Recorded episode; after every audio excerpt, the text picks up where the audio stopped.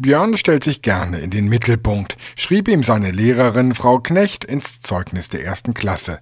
Daran hat sich bei dem 1975 in Köln geborenen Björn Höxtal bis heute wohl kaum etwas verändert. Warum auch?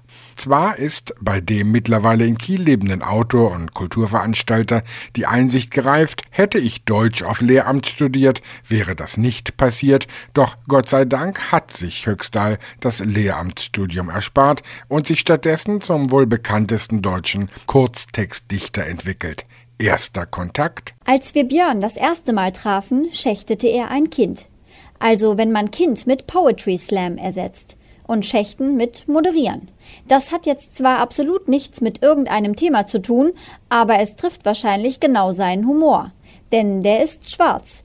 Nicht braun, nicht khaki, schwarz. In seinem im Paderborner Lektora Verlag erschienenen 188 Seiten starken Buch spießt Höxtal die Absurditäten unseres Alltags auf. Dafür hat er einen Blick und die richtigen Worte. Manchmal reichen fünf Zeilen, manchmal zehn, manchmal anderthalb Seiten.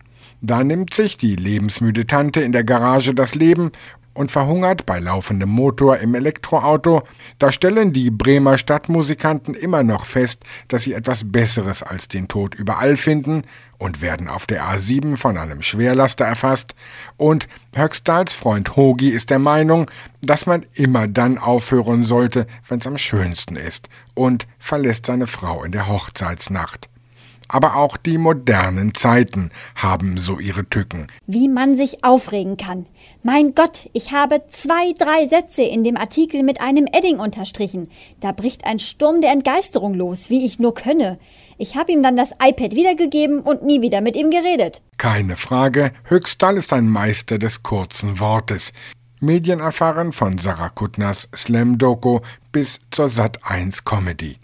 Einer, der im Auftrag des Goethe-Instituts in der Türkei, in Polen, Dänemark und Frankreich die deutsche Sprache populär macht. Einer, der nur eines schlimm fände, wenn er nämlich Volker Mord hieße, falsch geparkt hätte und statt wegen Falschparkens infolge einer Verwechslung für Völkermord bestraft würde. Unser Buchtipp in dieser Woche: Björn Höxtal. Hätte ich Deutsch auf Lehramt studiert, wäre das nicht passiert. Lektora Verlag, Paderborn. Und dann, na dann wäre auch dieses Buch nicht geschrieben worden. Und das wäre wirklich schade gewesen.